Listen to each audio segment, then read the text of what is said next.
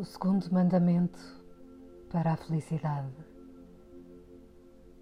é ver as coisas de uma outra perspectiva.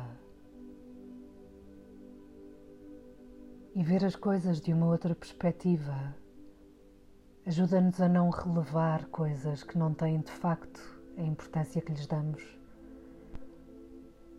Subir acima dos problemas dá-nos uma visão ampla das soluções, tal como a águia, que representa a medicina da clareza mental que se eleva para ver o que lhe interessa cá embaixo.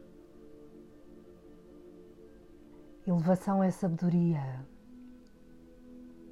é iluminação, é coragem, é ascensão do espírito a grandes alturas e olhar de cima cá para baixo permite-nos tomar decisões e definir metas com clareza e assertividade, vendo o plano na totalidade,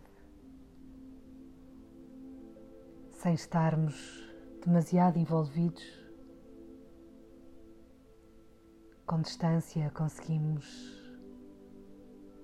agir e só quando saímos da zona de conflito ou incerteza conseguimos ver aquilo que apenas com distanciamento suficiente é perceptível sobre as nossas próprias vidas.